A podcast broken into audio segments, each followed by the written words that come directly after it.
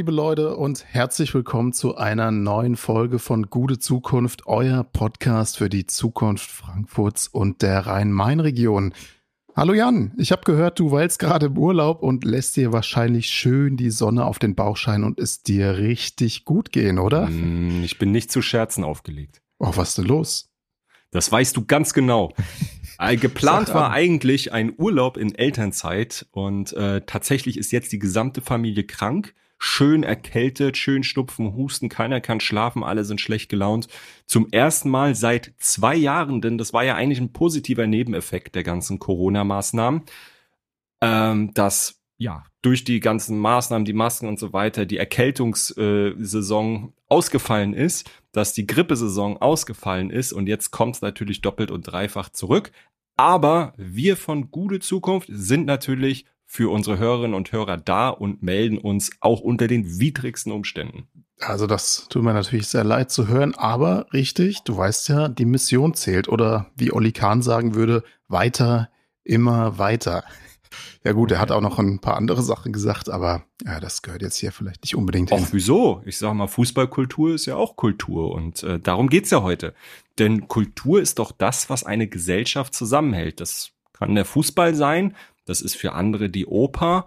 Und äh, das sind für wieder andere ist es dann die freie Kulturszene, die bildenden Künste, die darstellenden Künste, die Clubszene. Und ein Blick auf die Kunst- und Kulturszene einer Gesellschaft verrät natürlich auch, wer dazugehört und wer nicht oder auch welche Werte in einer Gesellschaft bedeutsam sind. So ist es. Und wir haben ja schon mal darauf hingewiesen, der legendäre sozialdemokratische Frankfurter Kulturdezernent Hilmar Hoffmann der wusste das und wollte, dass Kunst und Kultur nicht nur einigen wenigen Wohlhabenden zur Verfügung stehen, sondern für alle da sind. Genau, vielleicht nochmal für alle, die ihn nicht kennen.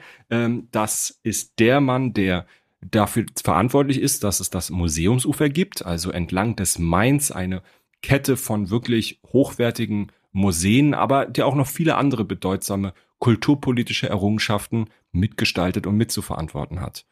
Ja, es ist natürlich so, wir haben Corona leider immer noch und die Corona-Maßnahmen, nicht zuletzt diese Maßnahmen haben gezeigt, wie wichtig und zugleich verletzlich die Kultur in unserer Stadt ist. KünstlerInnen stehen vor dem Ruin, Clubs mussten schließen, darunter auch der Clubkeller, der legendäre. Theater haben ihre Belegschaften in Kurzarbeit geschickt. Ja, man kann natürlich auch darüber diskutieren, inwiefern beispielsweise die ja auch leider für bundesweit äh, Aufsehen ähm, gesorgt haben, die äh, Krawalle auf, den, auf dem Frankfurter Opernplatz. Mhm. Inwiefern das auch damit zu tun hat, dass äh, die Clubs geschlossen hatten. Viele vertreten ja die Meinung, dass gerade dadurch, dass junge Menschen überhaupt kein Ventil mehr hatten, um einfach mal loszulassen, zu feiern, sich kennenzulernen, ähm, in, in Clubs, wo ja auch gerade immer ein, ein Sicherheitskonzept stattfindet, äh, wo es Sicherheitspersonal gibt, aber auch Menschen, die stark betrunken sind und Streit suchen oder so, dann auch mal vor die Tür gesetzt werden, dass das alles eben äh, nicht mehr gab und ähm, dass das eben auch dazu geführt hat, dass diese Eskalation entstanden ist. Vielleicht kommen wir da ja später noch äh, drüber ins Gespräch. Genau. Und man sieht auf jeden Fall, Kultur ist wichtig für das Leben einer Stadt, wichtig für die Zukunft einer Stadt. Äh, das ist übrigens nicht neu. Also schon die griechische Polis, also die griechischen Stadtstaaten in der Antike wurden erst durch ein reichhaltiges Kulturleben so richtig interessant und lebenswert. Man weiß ja vielleicht, die alten, antiken griechischen Polis waren die Wiege der Demokratie, aber was vielleicht nicht ganz so aktuell bekannt ist, ist auch die Wiege unserer Kultur. Ähm, gleichzeitig gab es natürlich damals auch schon stark ausschließende Tendenzen, also zum Beispiel Frauen mhm. durften äh, anders als Vollbürger nicht am kulturellen Leben teilnehmen. Aber ähm, gleichzeitig gibt's eben schon Parallelen. Also ähm, die griechische Stadtstaaten haben eigentlich von ihren Bürgern sehr viel mehr auch abverlangt, als bloß alle vier Jahre mal ein Kreuzchen zu machen, zum Wählen zu gehen. Ähm, das kulturelle Leben war, stand eigentlich im, im Zentrum dieser Stadtstaaten. Ähm, aber bevor ich jetzt einen langen Vortrag halte, ähm, Ach, ich höre dir gerne zu. Das, Ausnahmsweise. Das ist doch herrlich. Kann man einfach sagen, dass Kultur zu einer, zu einer Stadt gehört, das ist in der europäischen Geschichte eigentlich durch die Jahrtausende ganz fest verankert durch die, durch die Jahrtausende natürlich, ne? aber das wird auch in Zukunft äh, entscheidend sein, ja, wie hoch die Lebensqualität in unseren Städten ist, welche Prioritäten wir setzen und welche Lebensentwürfe wir wertschätzen und fördern. Man darf ja auch nicht vergessen, ähm, dass die freie Szene beispielsweise oder die Clubszene schon lange vor der Corona-Pandemie unter Druck stand, vor allem unter Druck der hohen Mieten der Immobilienbranche, ähm, aber auch der fehlenden Wertschätzung äh, seitens der Politik. Ähm, wenn wir beispielsweise darauf schauen, dass die Stadt Frankfurt jetzt einen Neubau für die städtischen Bühnen, also für die Oper und das Theater, plant, der bis zu eine Milliarde Euro kosten soll. Was ich, das sage ich ganz offen, was ich richtig finde, weil es braucht die Impulse der Hochkultur. Es braucht äh, eine ja städtische Bühnen äh, in Frankfurt, die immer noch in der ersten Liga mitspielen können. Das macht ja auch eine Stadt attraktiv, auch für die gesamte Region.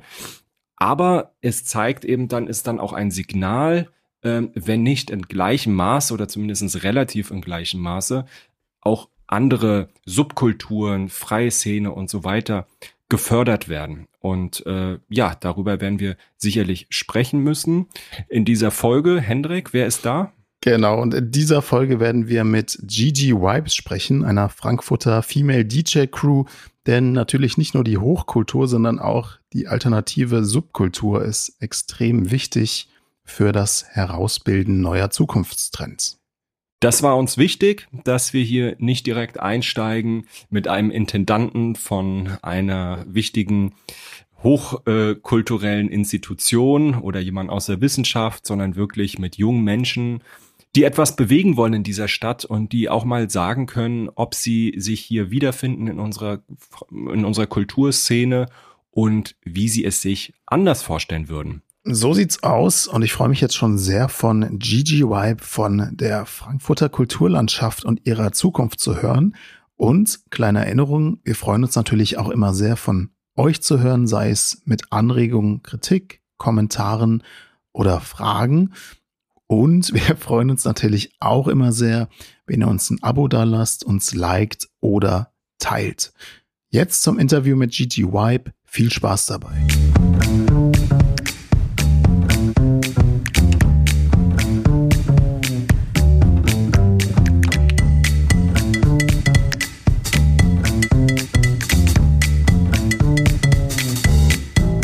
Queenie, liebe Clara, vielen Dank, dass ihr euch Zeit genommen habt hier mitzumachen beim Podcast Gute Zukunft. Wir haben uns ja kennengelernt auf einer Veranstaltung im Stadtraum Frankfurt. Das ist ein interkulturelles Bildungs- und Begegnungszentrum in Frankfurt am Main. Äh, ihr habt dort euer Projekt vorgestellt und auch, wie ihr die Clubszene verändern wollt. Äh, dazu kommen wir dann sicherlich später nochmal im Verlauf unseres Gesprächs.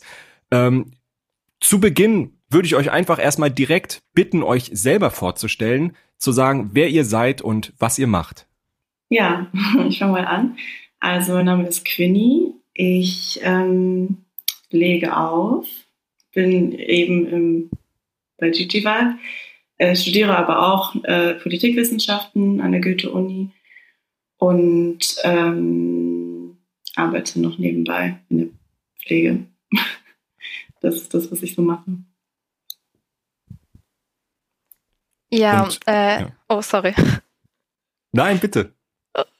Ich bin Clara, ich bin DJ von Gigi Vibe und auch eben mache mit die Veranstaltungsplanung, auch Social Media. Jeder von uns hat so seine Aufgaben in der Gruppe. Und ähm, das heißt, es ist für euch so eine Art ähm, ja Hobby ähm, nebenbei Tätigkeit. Ähm, Würdet ihr sagen, das ist eher so eine, so ein, ja, eher eine Freizeitbeschäftigung oder wirklich auch für euch ähm, ein Stück weit ein Nebenerwerb? Ähm, also das Auflegen ist auf jeden Fall Nebenerwerb. Gigi Vibe an sich, auch bei den Veranstaltungen, ähm, machen wir quasi in unserer Freizeit, mhm. auch wenn es äh, ja, sehr viel Arbeit teilweise ist, aber das ist alles Freizeit und unentgeltlich. Ähm, Wie viel Arbeit ja. steckt da so drin, wenn man das in Wochenstunden mal hochrechnet? Uff. also es kommt auf die Phase an. Also kurz, kurz gerade die Tage kurz vor den Veranstaltungen fällt super viel immer an. Ähm, da sind wir schon ich weiß nicht, klar, also es ist natürlich auch unterschiedlich, wer ja. sich wie viel einbringen kann, auch von den Kapazitäten her, aber es gehen schon einige Stunden drauf, auf jeden Fall. Ähm, ist auf jeden Fall mehr, als man sich vorstellt und auch mehr, als man sich vornimmt eigentlich. Mhm. Also was heißt das? das? Also es kreuzt sich dann schon eben mit anderen Prioritäten, die man eigentlich so setzt im Alltag oder Job und Sachen, die man halt erledigen muss. Aber es macht uns ja auch sehr viel Spaß. Das ist mhm. das Besondere daran, dass es halt immer Arbeit ist, aber dass es alles aus so einem anfänglichen Spaß und auch Überzeugungsaspekt entstanden ist. Und deswegen fühlt sich zwar also es ist zur Arbeit, aber es fühlt sich nicht immer so extrem an. Also das war, war, auf jeden Fall auch spürbar, als ihr euer Projekt vorgestellt habt im Stadtraum Frankfurt, mit wie viel Idealismus ihr dabei seid. Ich kenne das ja selber aus ehrenamtlichen Tätigkeiten, wenn man dann erstmal mit einem Projekt beginnt und dann äh, stolpert man da erstmal so ein bisschen rein und irgendwann identifiziert man sich damit und ähm, ja, verbindet auch ganz viel damit, auch, auch Kontakte, die man hat und es entstehen Freundschaften und man will wirklich etwas bewegen. Und insofern, ähm, ja, kann ich das sehr nachvollziehen und finde es toll, dass ihr euch mit eurer Arbeit auch identifiziert. Ähm, wie seid ihr denn dazu gekommen? Zum DJing überhaupt, aber ähm, zum Auflegen, aber ähm, auch zu Gigi Vibes? Ähm, also Gigi Vibe hat angefangen oder wir haben, ich meine, es ist eigentlich die gleiche Geschichte, wie wir auch beide mit dem Auflegen angefangen haben. Nämlich hat Sarah, äh, ihr, Name, ihr DJ-Name ist äh, Niki und Flieg, ähm, hat damals, ich glaube, es war Ende 2017, Anfang 2018, wenn ich mich jetzt nicht irre, hat ähm, einen DJ-Workshop im Café Kotz, kennt ihr vielleicht, ähm, gegeben, explizit für Frauen eben, Frauensternchen. Und äh, aus der Motivation heraus, weil es halt einfach gerade zur damaligen Zeit, auch wenn es jetzt nur ein paar Jahre her ist, aber damals noch weniger weibliche DJs gegeben hat.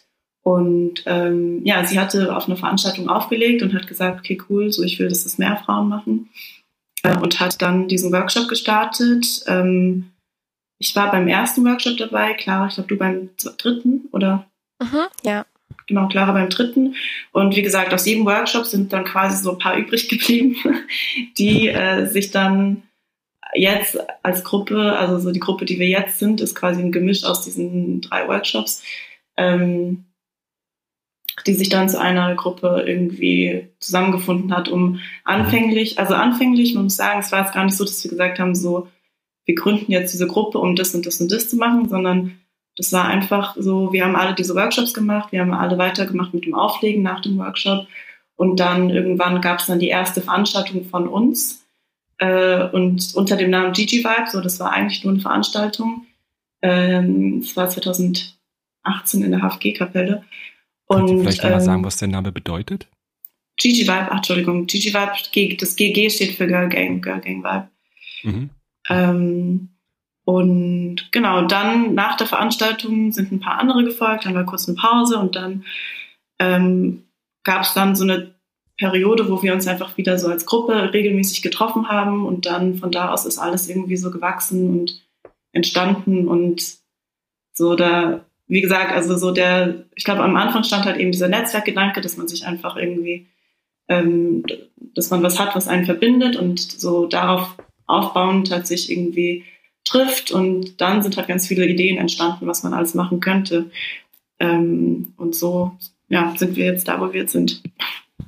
Sehr schön. Ja, das äh, Kotz war also quasi so ein bisschen ähm, ein Geburtsort, könnte man sagen. Wir kennen das natürlich aus unserem Studium oder auch äh, Arbeit. Wurde auch vieles geboren, aber nicht nur gute Sachen.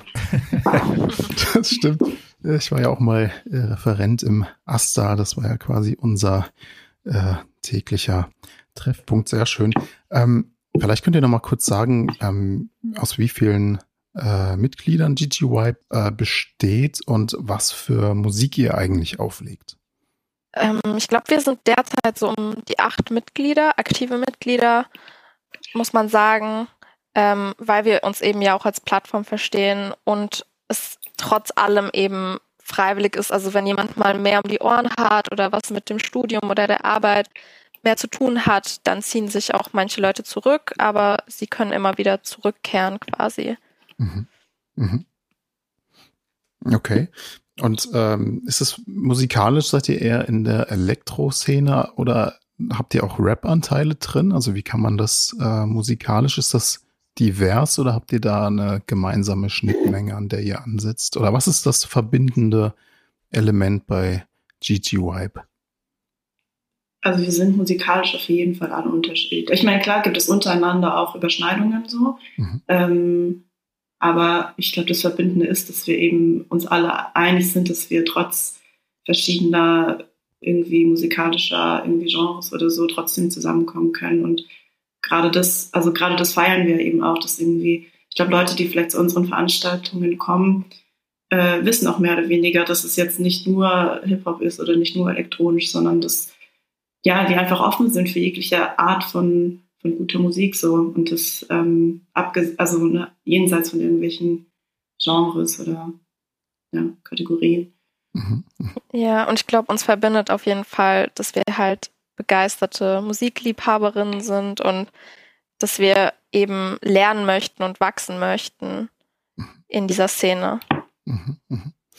ähm, also wenn ich schon so ein bisschen ähm, in der Recherche, in der Vorbereitung auf unser Treffen, habe ich gesehen, ihr seid ja als ähm, DJ-Crew natürlich, werdet ihr äh, für eure Auftritte bereits rege gebucht, äh, habt schon einige Follower und einige Fans, aber ihr seid ja auch durchaus ähm, politisch engagiert. Also ihr nehmt, äh, Jan hat es eingangs schon erwähnt, ihr nehmt auch an Diskussionsrunden teil, ihr bringt euch also auch äh, nicht nur musikalisch, sondern auch politisch in die Frankfurter Kulturszene ein.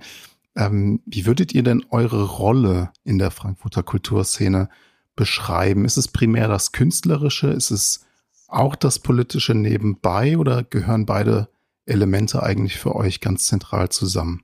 Also ich würde sagen, es gehört es gehört auf jeden Fall mittlerweile schon zusammen. Also wie gesagt, so das ist nicht so, dass es die Anfangsidee war, dass wir jetzt irgendwie eine politische Gruppe sind, die das und das macht oder da und da teilnimmt. Ähm, angefangen hat es natürlich mit der Musik und Musik ist auch ja nach wie vor natürlich natürlich ein Hauptpunkt. Das mit dem Politischen kam dann, wie gesagt, einfach mit der Zeit dazu. So sind ja Ideen entstanden und wir sind auch, also viele von uns oder ich glaube, wir teilen zumindest so ein, so ein vom politischen her so einige Werte und einige, einige Gedanken, die uns wichtig sind. Und daraus entstehen dann eben Veranstaltungen wie jetzt das Panel oder die Filmvorführung, ähm, weil wir uns da einfach sehr einig sind, dass es bestimmte Themen gibt, die wir gerne auch thematisieren wollen und wo mhm. diese Plattform Gigi Vibe auch einfach irgendwie ja ein guter Ort ist, um um das umzusetzen und ähm, insofern würde ich sagen, so, ja, wir sind sowohl irgendwie spielt, spielt Musik eine große Rolle, als mittlerweile auch irgendwie das Politische. Ähm, Und welche Werte sind das, wenn, wenn du es mal zusammenfassen würdest oder wenn ihr es zusammenfassen würdet, welche Werte verbinden euch? Der Workshop ist ja entstanden von der Idee her, dass man irgendwie mehr Frauen das Auflegen nahebringt oder ermöglicht. Und von daher sind, ich meine, jegliche Form von äh, Antidiskriminierungsarbeit, glaube ich, ist sowas, was uns, was uns verbindet, dass man, dass wir einfach ähm, gerade auch in der Musikszene, und ich glaube, da kommt es halt eben so zusammen, so diese zwei Sachen, dass wir äh, dafür stehen, eben dass ähm, irgendwie einen Raum zu schaffen, in dem Diskriminierungsformen, die vielleicht in dieser Club-Party-Szene bestehen, dass wir das so ein bisschen versuchen aufzubrechen oder so da irgendwie ansetzen wollen. Mhm mit euren Ideen, ähm, die ihr und euren Haltungen, die ihr auch ähm, hier oder auch ähm, in vielen Diskussionen ähm, ja einbringt, äh, seid ihr natürlich für viele gesellschaftspolitische Plattformen, sei es nun Podcasts, äh, Zeitungen oder oder Magazine interessant. Ähm, aber Clara hat ja eben auch schon gesagt, euch ist es wichtig, dass ähm, die Musik im Zentrum steht. Wir kommen nachher auf jeden Fall auch noch mal ähm, auf das Thema zu sprechen, was du eben angesprochen hast, Queenie, ähm, wie sozusagen die ähm, Kulturszene auch ähm, ja gesellschaftlich äh, zu verorten ist und was was es dort zu verändern gilt. Ähm, aber die Musik steht bei euch im Zentrum und ihr wollt lernen und wachsen in der Szene, hat es Clara vorhin, glaube ich, so un ungefähr gesagt. Ähm, was ist denn die Szene, in die ihr rein wollt? Und äh, wie seht ihr eure Rolle in der Frankfurter Clubszene? Ich weiß, ich weiß nicht, ob es, ähm, ich meine, Frankfurter Club- und Kulturszene gibt es, glaube ich, nicht die eine. Es gibt, ne, je mhm. nach, je nach Genre gibt es verschiedene Szenen, je nach irgendwie den Räumen, je nach irgendwie, also ich, ich finde so, dass es gibt ganz, ganz viele verschiedene Szenen, die klar mhm. auch irgendwelche Schnittmengen haben. Ähm, und ich würde sagen, ich würde jetzt nicht sagen, DJ Vibe sucht so, sucht so den Platz irgendwie in einer bestimmten Szene, sondern ich weiß nicht, wir sind halt irgendwie, wir sind halt irgendwie da. Ja, ich glaube, das Besondere ist, dass wir eben in verschiedene Räume reingehen und auch in verschiedenen Räumen Veranstaltungen haben oder eben selber Veranstalterinnen sind in verschiedenen Räumen in Frankfurt und dass wir verschiedene Szenen in Anführungsstrichen verbinden. Also mhm. ob es eben vom Studentischen ist, im Café Kotz, bis eben zu kommerziellen Bars. Also da sind wir ganz offen und das ist, glaube ich, das Besondere, was es auch braucht hier. Mhm. Ja, nee, da stimmt, das ist ein guter Punkt. Ich glaube eben, dass wir nicht, also ich meine, klar könnte man sagen, so wir sind im Café Kotz äh, geboren. ähm, äh, das weist ja erstmal auf eine eher linkspolitische also Szene hin, so, aber wir sind auch außerhalb von eben diesen, diesen politischen Räumen, würde ich mal sagen, irgendwie vertreten. Und gerade weil wir auch musikalisch in ganz verschiedene Richtungen gehen, äh, irgendwie kommt es, ja, kommt es eben so, dass da, glaube ich, ganz viele verschiedene Szenen einfach quasi gedeckt werden. Ähm, und ja, wie Clara sagt, so, das ist so das, was uns vielleicht auch ein Stück weit ausmacht oder was auch das Besondere ist. Natürlich auch äh, einzelne von uns Gigs haben außerhalb von GG Vibe. Also wir sind in ganz verschiedenen Kontexten repräsentiert durch unsere einzelnen Mitglieder. Also das heißt, ähm, ihr seid bereits selber auch schon eine Plattform, in der ihr eben diese unterschiedlichen Szenen äh, miteinander verknüpft und eure Botschaften transportiert über immer über das Mittel der, der Musik. Ähm, und damit habt ihr euch natürlich auch schon einen Namen gemacht und äh, ja, tragt auch ein Stück weit äh, zu einem, einem guten Zusammen Zusammenleben bei. Ähm, ist, es, ist es diese Art, wie ihr euch ähm, Kultur vorstellt? Ähm, Kultur quasi als Mittel, um ein gutes Zusammenleben zu schaffen? Oder sagt ihr also, ja, Kunst und Kultur sollten erstmal unabhängig von dieser gesellschaftlichen Bedeutung funktionieren oder den gesellschaftlichen Erwartungen, ähm, weil es sonst äh, ja entkernt wird? Also nee, ich bin ganz im Gegenteil. Also ich ist jetzt durch meine persönliche Meinung, aber ähm, ich glaube, dass jegliche Art von Kunst, ob es jetzt Musik ist oder Film oder äh, was weiß ich, Fotografie, das äh, entspringt ja irgendwie allem, also das entspringt ja was Gesellschaftlichem und es spiegelt ja was Gesellschaftliches wider. Insofern glaube ich überhaupt nicht, dass man das irgendwie trennen kann, Kunst und Kultur, sondern dass das immer, immer, also zwangsweise das eine irgendwie das andere mit beeinflusst. Also jetzt einerseits beeinflusst zum Beispiel die Gesellschaft, was in der Musik thematisiert wird. Andererseits hat natürlich auch Musik- und Popkultur äh, dann wirkt sich auf die aktuelle Gesellschaft aus. Also das ist immer so ein Wechselspiel, würde ich sagen. Mm, mhm. Von beidem. Insofern Voll. ja, gehört es. Und deswegen, ich meine, deswegen auch so Veranstaltungen, die wir machen, äh, sollen, glaube ich, auch genau das den Leuten irgendwie so ein bisschen vor Augen halten. So, Musik ist nicht getrennt von, von was Politischem. Also klar gibt es auch gibt es auch Musik, die vielleicht explizit sich nicht, nicht explizit dazu äußert, aber in irgendeiner Art und Weise spiegelt es trotzdem was Gesellschaftliches wider.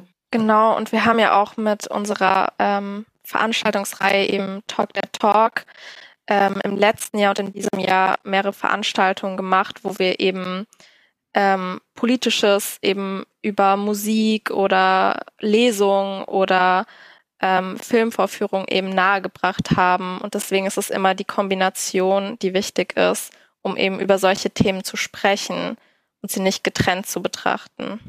Habt ihr das Gefühl, dass äh, zu euren Veranstaltungen äh, vorwiegend schon politisch interessierte ZuschauerInnen kommen? Oder habt ihr auch das Gefühl, dass ihr vielleicht Personen erreicht, die vielleicht eher einen unpolitischen Zugang zur Musik haben und die dann vielleicht auch ähm, ja, vielleicht bei einem Besuch ähm, euer Set hören oder eure Diskussionsrunde hören und dadurch ja gewissermaßen politisiert werden?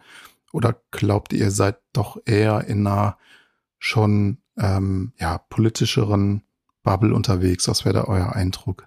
Ähm, also mein Eindruck jetzt von den vergangenen Veranstaltungen war schon, dass es hauptsächlich, also dass es zu einem großen Teil dass, äh, eine Gruppe irgendwie anspricht, die eh schon politisiert ist. Aber es gibt auch immer einzelne, also auch wenn es jetzt nicht in der Menge vielleicht die, die Mehrzahl ist, aber es gibt immer dann einzelne, einzelne Leute, die ich sehe, einzelne Gesichter, bei denen ich, die ich zum Beispiel auch persönlich kenne, bei denen ich weiß, okay, das ist jetzt ein anderer DJ zum Beispiel, der uns persönlich kennt, der unsere, der uns nur aus diesem DJ-Kontext kennt, jetzt überhaupt nichts Politisches oder so und der vielleicht auch sonst gar nicht so arg zu politischen Veranstaltungen geht, aber dann eben äh, schon dann auch bei so einer Lesung oder sowas dann im Publikum sitzt. Und das, also das sind, das freut mich dann immer sehr, weil ähm, ich nämlich finde, dass oft äh, politische Räume auch sehr exkludierend sind und äh, sich da Leute nicht wohlfühlen, die nicht irgendwie schon ihr ganzes Leben irgendwie ja, politisiert sind oder schon immer auf Demos gehen oder wie auch immer. Und so, ich finde, das Ziel muss es halt auch ein bisschen immer sein, andere Leute ins Boot zu holen. Und ähm, ja, deswegen freue ich mich immer, wenn auch andere Leute kommen. Es wird auf jeden Fall auch viel zu oft so Popkultur eben nicht ernst genug genommen, dass es eben auch eine Art sein kann, um politisch aktiv zu werden und auch einen Zugang für Menschen eben schaffen kann, um die ersten so Berührungspunkte mit politischem Aktivismus zu haben. Mhm, mh. Und würdet ihr sagen, da ist die elektronische Musik, also ihr habt natürlich in eurer Crew verschiedene Musikrichtungen, das habt ihr schon gesagt, aber ist die elektronische Musik da besonders politisch? Ich habe nicht so viel Ahnung, das habe ich ja eingangs schon gesagt. Ähm, aber gibt es da Unterschiede, also zwischen elektronischer Musik oder zwischen Hip-Hop, zwischen Rap, ähm, die aus eurer Sicht besonders gut auch funktionieren für so eine politische Auseinandersetzung?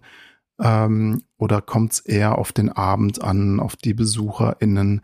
Ähm, also steckt da irgendwie in der einen Musik mehr Politisches drin? Was würdet ihr sagen?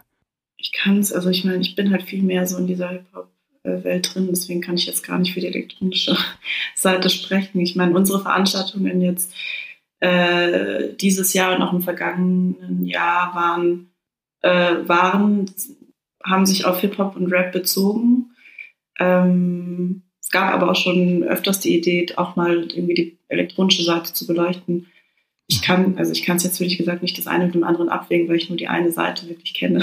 Mhm, mh. Ja, also ich würde mich anschließen und natürlich ähm, haben, also haben wir halt auch Rap und Hip-Hop genommen, weil der Ursprungsgedanke eben politisch ist. Also mhm. ich meine, wie Rap entstanden ist, ist eben um politische Gedanken und Widerstand ähm, eben zu thematisieren und Ungerechtigkeit natürlich mhm. gegenüber der schwarzen Community aber auch viele andere äh, Musikrichtungen, natürlich auch Techno, ähm, ja, ja, sind in der po politischen ähm, Kulturgeschichte en entstanden. Insofern würde ich würde ich das genauso sehen wie ihr und ähm, als Rap-Hörer, aber auch äh, zu bestimmten Nachtzeiten an Techno-Hörer ähm, kann ich mich da in in also finde ich beide Musikrichtungen nicht belanglos und das gilt natürlich auch für andere wie Jazz beispielsweise. Mhm. Ähm, insofern und selbst und selbst äh, gut gemachte ähm, Popmusik äh, ist ja, ja, kann, kann politische Botschaften äh, transportieren und ich finde es auch total wichtig, dass man das nicht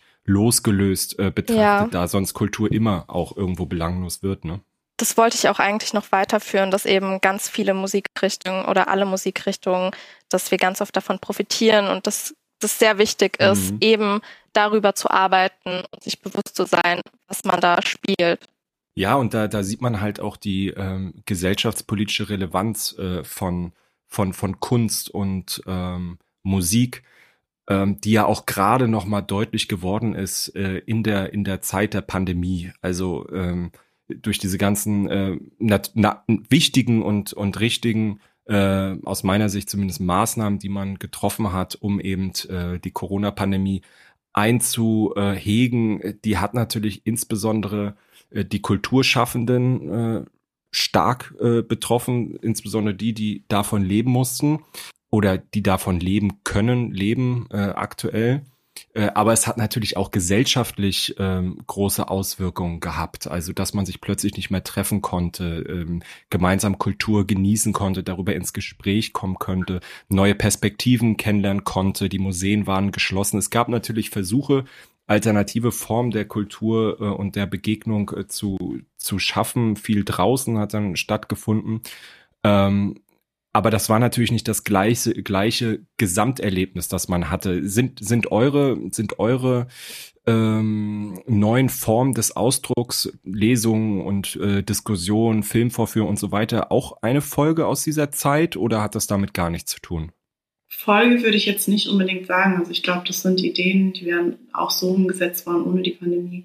Aber es hat sich natürlich, also man hatte in der Zeit, glaube ich, eher Gelegenheit, sich solchen Veranstaltungen zu, zuzuwenden, mhm.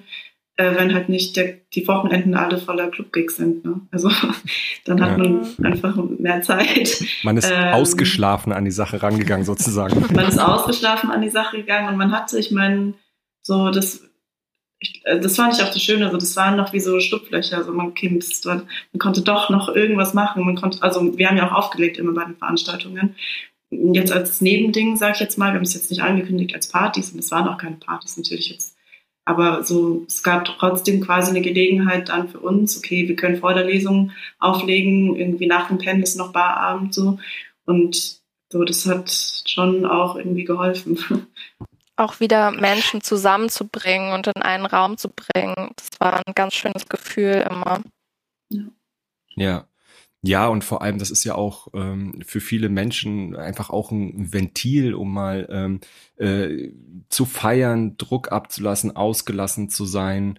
Ähm, und ich weiß nicht, äh, wie ihr das seht, aber es gab ja auch äh, die Debatte in der in der Zeit der Pandemie, äh, um die Krawalle auf, auf dem Opernplatz, inwiefern das vielleicht hätte verhindert werden können, wenn es eben äh, Clubs äh, gibt, die eben mit einem Sicherheitskonzept dafür sorgen, äh, dass so eine Party eben auch äh, ja einigermaßen kontrolliert stattfinden kann, was natürlich äh, bedeuten würde, dass ähm, Clubs und Diskotheken äh, eine enorm wichtige äh, gesellschaftliche Aufgabe übernehmen. Würdet ihr das so auch so sehen oder seht ihr da keinen Zusammenhang? Ich, also ich glaube auf jeden Fall auch, dass, dass der Club, also dass vielleicht auch gerade in der Politik dem nicht so die Bedeutung ähm, zugesprochen wird, den Clubs haben.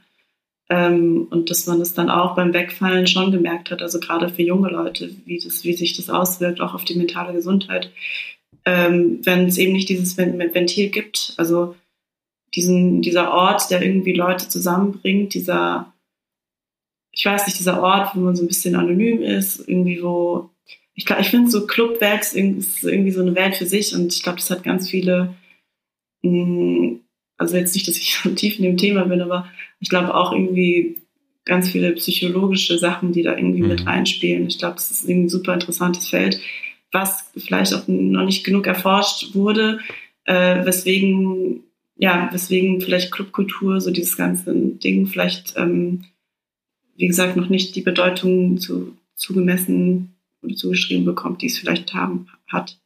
Also es ist ja auf jeden Fall, man kann sich ja ein bisschen fallen lassen. Ne? Also man ist so ein bisschen mhm. von diesen gesellschaftlichen Normen entbunden, die wir irgendwie jeden Tag tagtäglich äh, über uns so ein bisschen schweben haben und äh, kann vielleicht auch ein bisschen die Ekstase äh, mitnehmen. Und äh, da können natürlich auch neue Dinge entstehen. Ähm, was ich kann mir dich gar nicht vorstellen in der Ekstase. das haben wir doch schon das aus. Das haben wir doch schon zusammen erlebt. kann mich nicht mehr dran erinnern. Aber was ich, äh, lang ist es her, was ich ganz schön fand, ähm, es gab ja jetzt, ich weiß nicht, ob ihr das mitbekommen habt, es gab ähm, im Mai diesen Jahres ein äh, Beschluss des Bundestages des ähm, Musikclubs ähm, jetzt eine ja, in der Baunutzungsverordnung letzten Endes äh, aufgewertet werden und ähm, zukünftig auch als Anlagen kultureller Zwecke dienen sollen, also nicht mehr nur als Vergnügungsorte wie Casinos ähm, oder andere Etablissements. Das heißt, äh, sie werden gewissermaßen aufgewertet und bekommen damit zumindest auch eine ja, baurechtliche Anerkennung als Kulturorte. Also das, was Queenie gerade schon angesprochen hat. Äh, Aber vielleicht eine kurze Ergänzung. Das mhm. gilt nur für Clubs, in denen auch Live-Musik im Zentrum steht mit einem kuratierten Programm, also keine Diskotheken. Mhm äh, wo hauptsächlich Musik abgespielt wird. Ne? Okay. Ne? So ist es, genau. Also dieses äh, kuratierte Programm ist wichtig, aber das, was Queenie gerade gesagt hat, ähm, dass man im Grunde den Club als einen Kulturort aufwertet. Und da wird sich auch direkt meine nächste Frage anschließen. Ähm, jetzt vielleicht auch abseits von Corona. Also wir haben natürlich ein riesiges Clubsterben gesehen, auch in Frankfurt ähm, Clubs, wo man noch ähm, als Studi, wo wir früher auch waren und die es jetzt einfach nicht mehr gibt, was man sich vielleicht gar nicht hätte vorstellen können. Äh, damals jedenfalls, lang ist es her. ähm, aber wie ist es denn aus eurer Sicht? Also der Club als ähm, ein Treffpunkt, ähm, auch jenseits der alltäglichen Norm, gibt es genug Clubs, gibt es genug äh, Kulturangebote für alle FrankfurterInnen, wo so neue Trends entstehen können oder was würdet ihr euch da ähm, konkret wünschen? Also in Frankfurt ist es extrem schwierig, Räumlichkeiten als Veranstalterin zum Beispiel zu finden, die bezahlbar und zugänglich sind. Das ist ein ganz großes Problem, was auch sehr viele andere, wenn wir uns unterhalten haben, hier in Frankfurt, um eben neue Sachen durchzusetzen. Deswegen wäre das ein großer Wunsch auf jeden Fall, dass es in Frankfurt dafür mehr Räume gibt, um kreativ zu sein. Ja, nee, da schließe ich mich auf jeden Fall an. Es gibt in Frankfurt viel zu wenig Räume, also auch schon vor dem Clubsterben, würde ich jetzt behaupten. Ähm, ist es jetzt nicht irgendwie eine Stadt, wo man so eine große Auswahl hat ähm, an Clubs. Also das ist schon auf jeden Fall auch voll das große Problem. Mhm. Ähm, was aber, wie du sagst, wahrscheinlich auch irgendwie damit zu tun hat, okay, wie viel Wert wird dem jetzt beigemessen? Ähm, so diesen, also Clubs generell. Ähm, und auch wenn du jetzt sagst, so, es ist halt nur mit einem kuratierten Programm und nur mit Live-Musik, also Fokus auf Live-Musik, wird das dann irgendwie anerkannt. Also da ist ja auch dann wieder so eine Abspaltung oder so eine, also dieses Ding von, okay, nur Live-Musik ist irgendwie Kultur, aber mhm. es ist ja, ich glaube, vielleicht hängt es auch so mit zusammen, wer dann irgendwie drüber bestimmt, ne, was ist Kultur, was ist nicht Kultur, was ist, ähm, was ist es irgendwie wert, da irgendwie Geld reinzustecken oder irgendwie auch, ja, ich meine, wir hatten jetzt Glück, dass und wir auch jetzt ähm, die Veranstaltung, das Panel äh, und ähm, auch die Lesung, wir haben ja Fördergelder bekommen, ähm, aber das wäre jetzt ne, bei einem das wäre jetzt bei einem Clubprogramm, sage ich jetzt mal, ja überhaupt gar nicht möglich. Was aber eigentlich schön wäre, wenn, wir, wenn wir dafür Fördergelder bekommen würden. Ja, die Wertschätzung ist natürlich äh, immer eher auf Seiten der Hochkultur historisch gewachsen, ähm, gerade auch in Frankfurt. Ich meine, auch zu Recht äh, die Frankfurter Oper, das Theater, Schauspiel, die, die spielen in der ersten Liga mit, also bundesweit, international sogar. Das sind schon auch, glaube ich, Orte und äh, Szenen, wenn man so will, die äh, man auch stärken muss, weil sie auch eine Magnetwirkung haben und auch äh, die Region ein Stück weit aufwerten.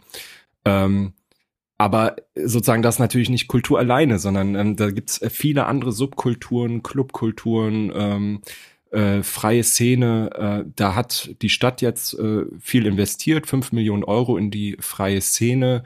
Ähm, die Clubs wurden in der Pandemie mit 70.000 Euro gestärkt, aber das ist natürlich verhältnismäßig immer noch nicht das, ähm, was ein äh, Schauspiel und eine Oper, die einen Neubau für eine gute Milliarde Euro bekommen sollen, voraussichtlich. Ähm, also das ist eine ganz andere, eine ganz andere Liga. Und ähm, klar, also ich meine, in Frankfurt hast du halt vor allem das Problem der Immobilienbranche, der Immobilienpreise, mhm. ähm, die halt, äh, wo halt quasi Clubbesitzer äh, innen eins zu eins ihre Einnahmen weiterreichen müssen an, an die äh, VermieterInnen. Ähm, du sagst ClubbesitzerInnen, aber das ist auch so ein Punkt, da hatten, also Clara und ich uns auch schon im Vorhinein darüber unterhalten. Es gibt, also ich kenne keine einzige Clubbesitzerin. Okay. Mhm was ja an sich auch schon mal fragwürdig ist. So. Ich weiß nicht, ob ihr welche kennt, aber ich glaube, die Pete Dame hat meine Frau recht, gehört, ja. ähm, aber das hat, soweit ich das weiß, mittlerweile auch irgendwie über den Sohn oder irgendwie sowas. Ja, auf jeden Fall ein Mann hat das jetzt übernommen. Mhm. Mhm. Ja, es ist unglaublich wichtig, dass es eben weibliche Bookerinnen gibt, weibliche Türsteherinnen, ähm, auch queere Menschen eben in der Clubszene und überhaupt weibliche ClubbesitzerInnen. Merkt ihr das denn in eurer Arbeit, ähm, dass äh, die Frankfurter Clubszene eben äh, keine Szene für alle ist? Also dass dort ähm, Menschen sich nicht gleichermaßen willkommen akzeptiert fühlen oder sogar ähm, in ihrer Sicherheit ein Stück weit ähm, bedroht? Feiern gehen ist, sage ich jetzt mal, für, für Frauen und für queere Menschen ähm, nicht immer ein ungefährlicher ungefährliche Angelegenheit, sage ich jetzt mal.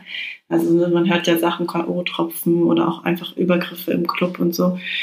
Insofern würde ich sagen, ja, ähm, auf jeden Fall. Und deswegen ist es eben auch wichtig, äh, Räume zu schaffen, in denen es anders ist. Ähm, und da würde ich zum Beispiel auch, ähm, es gibt eine Reihe, es gibt eine Partyreihe, die ist dieses Jahr entstanden, die heißt Cremon Cover Booty Bounce 069.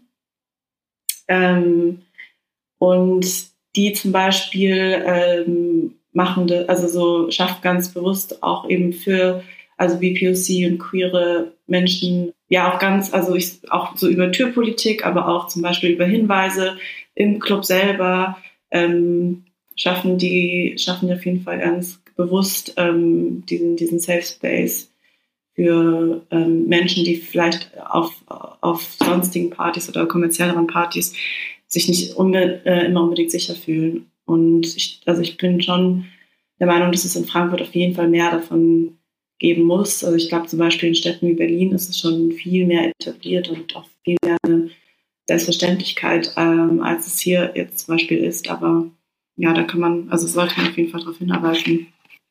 Frankfurt gilt ja, glaube ich, so als, naja, schon so als so eine Elektrohochburg. Vielleicht jetzt nicht ganz so enorm wie Berlin, aber es gibt ja so ein paar Clubs wie äh, Skipson oder äh, auf Hanauer Landstraße.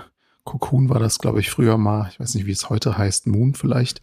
Ähm, sind das Clubs, die, naja, wie soll man sagen? Ich hatte immer das Gefühl, dass die Eintrittspreise wahnsinnig hoch sind, dass die Tür ziemlich selektiv ist. Also auch was, wir hatten ja vorhin drüber gesprochen, dass eigentlich ein Club ein Raum ist, ähm, wo man sich so ein bisschen von diesen Alltagsnormen verabschieden kann. Also man kann eigentlich so kommen, wie man ist, im besten mhm. Falle, auch was die Kleidung angeht. Ähm, ist das euer Eindruck, äh, dass Frankfurt da vielleicht besonders, ja, wie soll ich sagen, etepetete ist? Oder gibt es auch hier Clubs, wo man einfach äh, man selbst sein kann? Äh, mir fiel jetzt der Clubkeller ein, das war früher immer so ein Club, da konnte man echt hingehen, äh, noch morgens um vier und äh, einfach in seinen ganz normalen Klamotten und das war eigentlich immer recht an angenehm, aber äh, wie ist das heute? Den es jetzt übrigens nicht mehr gibt, Clubkeller. So ist es. Auch leider nicht geschafft. Was ist euer Eindruck? Gibt es solche Läden noch oder muss man da eigentlich komplett neu ansetzen? Also ich bin in Frankfurt ja also groß geworden und aufgewachsen und bin auch früher eben zum ersten Mal so weggegangen und ich habe mich schon sehr oft als Frau zumindest sehr unwohl gefühlt mhm. ähm, und habe sehr viele Situationen von mir oder von anderen eben miterlebt, wo viele, also in diesen bekannten Clubs, die kommerziellen Clubs, ähm, einfach unangenehme Situationen waren. Und zum Glück gibt's aber dann auch eben so kleinere Clubs oder Bars, an denen man dann vorbeigekommen ist. Zum Beispiel der Club Voltaire war ein Ort, an dem ich mich immer sehr wohl gefühlt habe und sehr dankbar war, dass er existiert hatte und mhm. wo ich eben diese negativen Erfahrungen, die ich gemacht habe, dort auf eine ganz andere Art und Weise eben weggehen erlebt habe. Das ist äh, sozusagen die Erfahrung, die du beschreibst. Ähm, das ist ja wahrscheinlich in der Clubszene so ein bisschen strukturell auch angelegt. Also ähm, dass man eben äh, Clubs hat natürlich, in denen es darum geht, gemeinsam die Musik äh, zu feiern, zu genießen, ähm, um Ekstase, um, um quasi auch das persönliche Erlebnis mit der Musik, aber andererseits gerade auch in diesen Mainstream-Läden, wo es eben immer noch darum geht, sich auch kennenzulernen.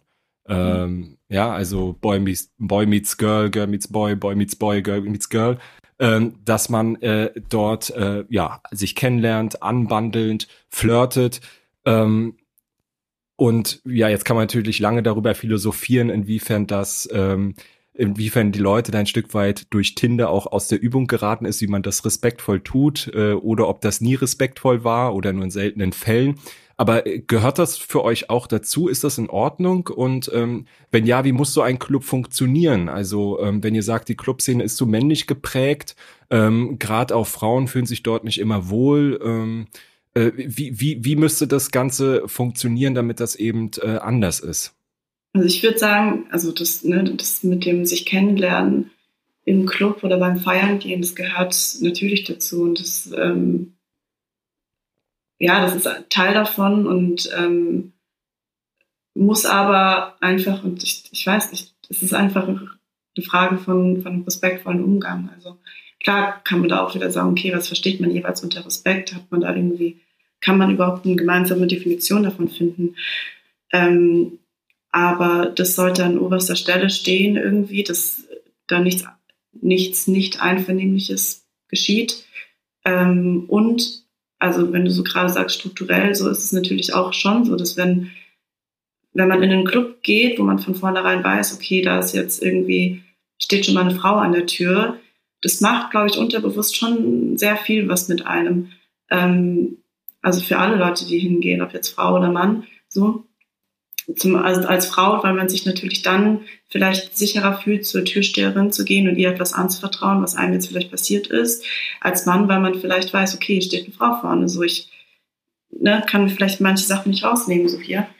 Ähm, und ja, ich finde, es gibt auch Konzepte, wie jetzt, äh, was wir auch manchmal auf unseren oder auf eigentlich fast allen unseren Veranstaltungen bis jetzt hatten, Awareness-Konzepte und Awareness-Teams, an die man sich explizit wenden kann äh, falls man sich unwohl fühlt und so. Ähm, aber ja, ich mein Ziel wäre es natürlich, irgendwie eines Tages irgendwie dahin zu kommen, dass die Strukturen schon so sind, dass man sowas gar nicht mehr braucht, sondern dass es irgendwie eine Selbstverständlichkeit ist, ähm, dass man sich als Frau oder als queere Transperson nicht unwohl fühlt im Club. So, das ähm, denken, glaube ich, also ich meine, gerade Männer vielleicht denken das überhaupt gar nicht mit oder es ist für viele auch irgendwie eine ganz unverständliche Sache oder so. Aber so sowohl für uns persönlich als auch unser Umfeld, so wir wissen ja, es ist, das ist einfach ein Gedanke, so das begleitet einen immer, wenn man feiern geht, so und ähm, ja, das ist auf jeden Fall ein wichtiger Punkt, den man, also wo man irgendwie ansetzen muss.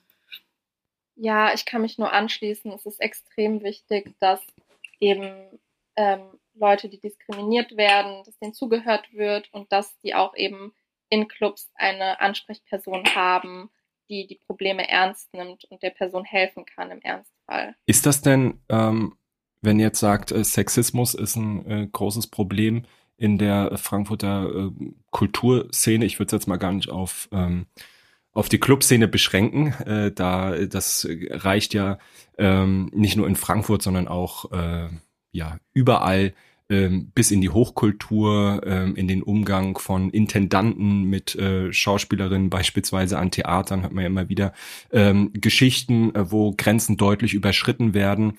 Ähm, ist Sexismus in, in, äh, in Frankfurt in der Clubszene das einzige Problem, das eben strukturell verankert ist und äh, wo grundsätzlich etwas passieren muss? Oder wie ist es beispielsweise mit dem Thema Rassismus? Gibt es rassistische Strukturen oder ist es gerade so in Frankfurt einer offenen, ähm, liberalen Stadt, ähm, wo gerade natürlich auch ähm, nicht nur mehr als die Hälfte der Menschen eine persönliche oder familiäre Einwanderungsgeschichte haben, sondern wo es gerade in der jüngeren Generation 60, 70, 80 Prozent sind.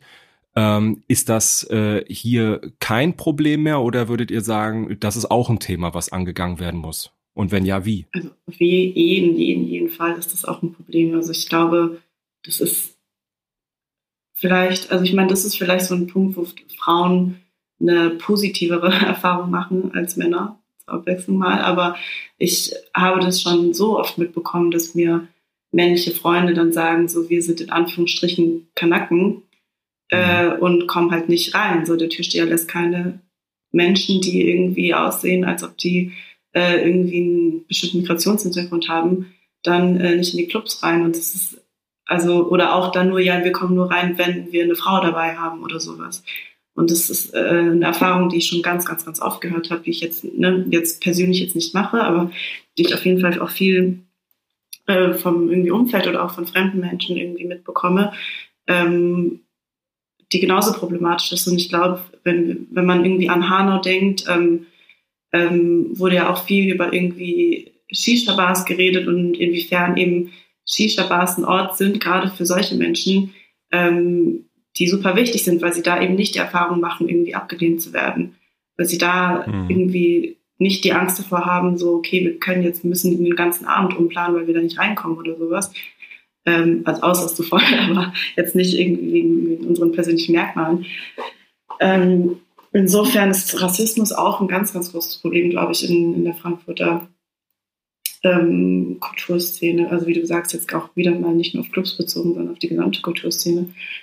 Ähm, ja, das auch, ich meine, generell solche Sachen dann, die irgendwie so so tief irgendwie in den Strukturen liegt, zu ändern, ist super, super schwierig. Aber auch da muss man halt einfach damit anfangen, ähm, zu schauen, okay, wer sitzt, da, also wer ist denn Clubbesitzer so und ähm, wer hat denn, also wer hat dann so das Sagen, sage ich jetzt mal, oder so die Macht darüber, sowas zu ändern, weil als, als Clubgänger, Clubgängerin kann man da, glaube ich, ähm, relativ wenig machen. Und auch als DJs sind einem da auf jeden Fall, also ist man ziemlich beschränkt in seinen, in seinen Möglichkeiten. Ähm, ich kann mich erinnern, ich habe einmal aufgelegt in einem Club und äh, da sind selbst, also ich hatte eine Gästeliste und ähm, selbst da wurden Leute abgewiesen, eben wegen, weil es eine Gruppe von migrantischen Jungs war.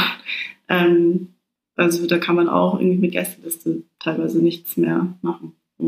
Das heißt, die Jungs werden dann abgelehnt an der Tür von irgendeinem Club und äh, wollen dann nach Hause fahren über die Konstablerwache und werden dort von der nächsten Polizeistreife aufgegriffen und auch nochmal kontrolliert.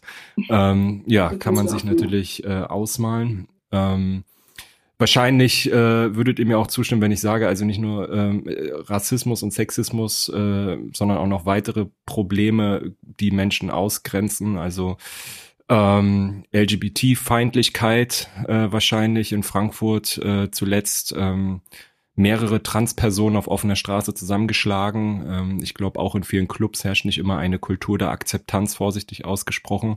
Oder auch, ähm, was die soziale Ausgrenzung aufgrund von Armut angeht. Mhm. Also das fängt ja schon bei den Eintritten an und äh, geht dann über, über die Schuhe, die die falschen sind, äh, wenn man an der richtigen Clubtür steht, je nachdem, wie man es sieht. Also ist auf jeden Fall noch viel zu tun, das, das sehe ich genauso. Genau, und wenn man vielleicht aus so einer intersektionellen Perspektive guckt, also einmal äh, Race, Class vielleicht auch, also extrem hohe Preise an den Türen in den Frankfurter Clubs und eben äh, Sex, also Sexismus, den ihr ja schon angesprochen habt, ähm, dann stellt sich mir so ein bisschen die Frage, also es gab ja in Frankfurt ähm, auch früher schon mal so ein bisschen inoffizielle Party rein. Es gab, ich erinnere mich an so einer, ich weiß nicht, ob es die heute noch gibt, eine Fragezeichen-Party-Reihe.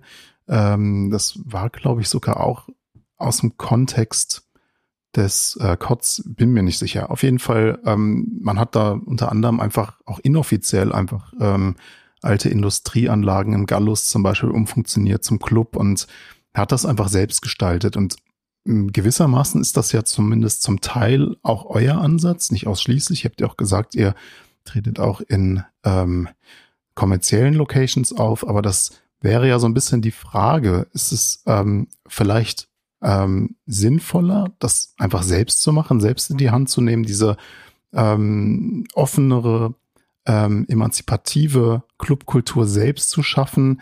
Oder stößt man da nicht ähm, sehr schnell auch eben an institutionelle Grenzen. Und damit verbunden wäre ein bisschen die Frage, was ähm, wünscht ihr euch eigentlich oder was würdet ihr euch wünschen von der ähm, von der Kommune, von der von der Stadt Frankfurt, ähm, vielleicht auch für eine zukünftige ähm, Kulturlandschaft? Also was muss vielleicht auch die Stadtregierung aus eurer Sicht tun? Was was muss geändert werden? Was könnten Inputs sein, um euch zu unterstützen, ähm, eine offenere und ähm, vielleicht eher von unten bottom-up äh, Kultur, ähm, Landschaft in Frankfurt zu prägen? Habt ihr da Ideen? Äh, ja, also auf jeden Fall Räumlichkeiten zur Verfügung stellen, eben für Frauen, aber auch für queere Personen, ähm, ins Gespräch zu treten und natürlich eine finanzielle Unterstützung eben da es maßgeblich für die Kultur auch beiträgt, zur Verfügung zu stellen für solche Projekte. Ja, wir brauchen Räume und wir brauchen Geld. das ist das, was wir brauchen. Räume und Geld, ja. Und die daran, Stadt. Mhm. Daran mangelt es in Frankfurt äh, vermutlich. Ähm, das gilt übrigens auch für, für viele Vereine ne? und mhm. äh, aus äh, Kulturvereine. Ähm, Räume sind gerade in diesen äh, in diesen Metropolregionen, wo die Immobilienpreise durch die Decke gehen, halt wirklich das absolute Hauptproblem. Ne? Mhm. Zum Beispiel, wir suchen ja zum Beispiel auch schon ewig, also ich weiß nicht, falls ihr da irgendwas kennt, ähm, ähm, ewig einen Raum zum Üben. also so, wir wollten uns irgendwie Technik halt anschaffen mit den Geldern, die wir haben aber es fehlt einfach an irgendwie bezahlbaren Studioräumen in, in mhm. Frankfurt. Und das ist auch schon wieder so ein Problem, wo wir nicht weiterkommen. Das können wir echt direkt zum äh, ZuhörerInnenaufruf nutzen. Ja, bitte sagt uns. Also, falls ihr da die An die Millionen ZuhörerInnen. falls ihr uns zuhört und ihr habt äh, zufälligerweise einen Proberaum für GG Vibe, dann lasst uns doch mal eine Mail zukommen und wir leiten das weiter. Ähm, aber das ist, glaube ich, wirklich ein äh, springender Punkt. Also Räumlichkeiten in einer Stadt, in der der Raum sowieso so extrem eng ist im wörtlichsten Sinne. Ähm, und ich meine, jetzt durch Corona, glaube ich, hört man ja, sind die Kassen der Frankfurter Stadt jetzt auch nicht gerade gefüllt. Also da ist natürlich auch ein bisschen die Sorge, dass dann vielleicht dann doch wieder die Kultur irgendwie der Punkt ist, der überflüssiger erscheint als irgendwie Wirtschafts- und äh, Finanzwesen. Aber ähm, das wäre vielleicht eine Forderung auch, die man an die Politik immer richten muss. Wir haben es ja in der Einleitung schon gesagt, dass natürlich eine Stadt auch immer von ihrer Kultur lebt und eben nicht nur von Finanzen, Wirtschaft und Tourismus. Also das hängt natürlich stark miteinander zusammen. Ja, vielleicht zum Abschluss noch einmal die Frage, ähm, was, wie, wie für euch persönlich der Weg jetzt weitergeht. Ähm, wollt ihr mal von der Musik leben? Ist das für euch äh, etwas, was ihr euch für die Zukunft vorstellen könnt? Du hast gesagt, oder ihr beide habt gesagt, ihr seid eher Gesellschaftswissenschaftlerin. Ähm, was, wie seht ihr da eure Zukunft? Also für mich wäre es ideal, wenn ich es ähm, wie gerade halt auch verbinden kann. Also so bei DJ Vibe ist es, wie gesagt, ist es eigentlich perfekt für mich. So, ich habe irgendwie einerseits das Gesellschaftspolitische, andererseits die Musik ähm, ja, halt nur, dass ich davon leben kann. Aber idealerweise, ja, kann ich das eines Tages irgendwie auch in meinem Job vielleicht dann genauso zusammenbringen. Ja, für mich gilt das Gleiche. Ich habe vorhin noch mit Quinny darüber gesprochen, dass eigentlich so die Traumvision wäre, irgendwann in Frankfurt einen Club zu führen, der eben nur mhm. von Gigi Vibe geleitet wird und wo eben wir mitbestimmen, was dort passiert. Das wäre was ganz Schönes. Ja, Clubbesitzerin habe ich mir auch schon überlegt, aber ich weiß nicht, ob man sich das zu schön vorstellt. ich glaube, es ist doch sehr anstrengend am Ende des Tages. Aber wäre natürlich cool. Also das wäre auf jeden Fall ein Club, in den ich äh, sehr gerne gehen würde, wenn dann an der Tür nicht eine Altersdiskriminierung stattfindet. Oh ja. dann gehe ich da auf jeden Fall sehr gerne äh, hin.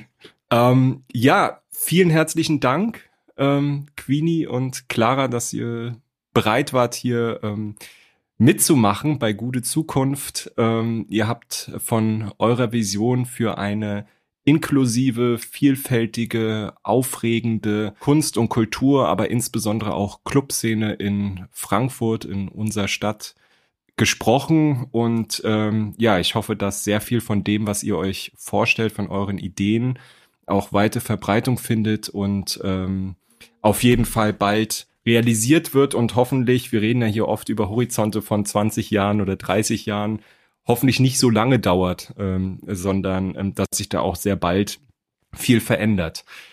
Vielen Dank. Vielen Dank. Ja, danke für die Einladung.